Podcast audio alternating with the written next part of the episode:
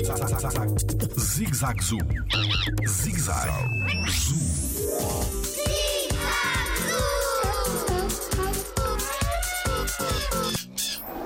Qual é a diferença do animal vivíparo e ovíparo? Olá, eu sou o Diogo Gomes e sou biólogo no Jardim Zoológico.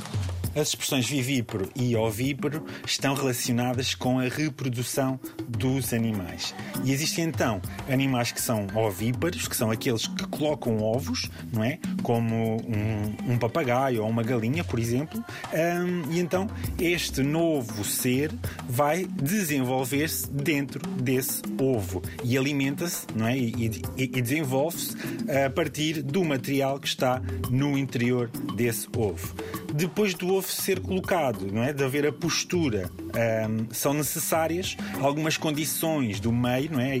E essas condições têm que ser ideais para que o animal nasça.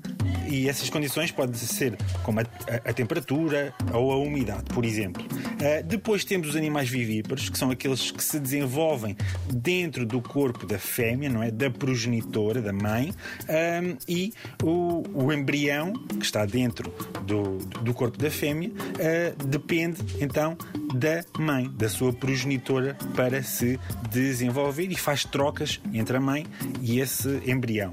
Aqui neste caso nós já não existe uma casca como por exemplo no ovo.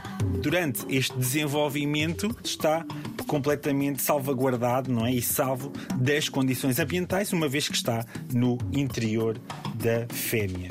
Aqui no Jardim Zoológico é possível ver tanto animais ovíparos, como os répteis ou as aves, e animais vivíparos, como os mamíferos.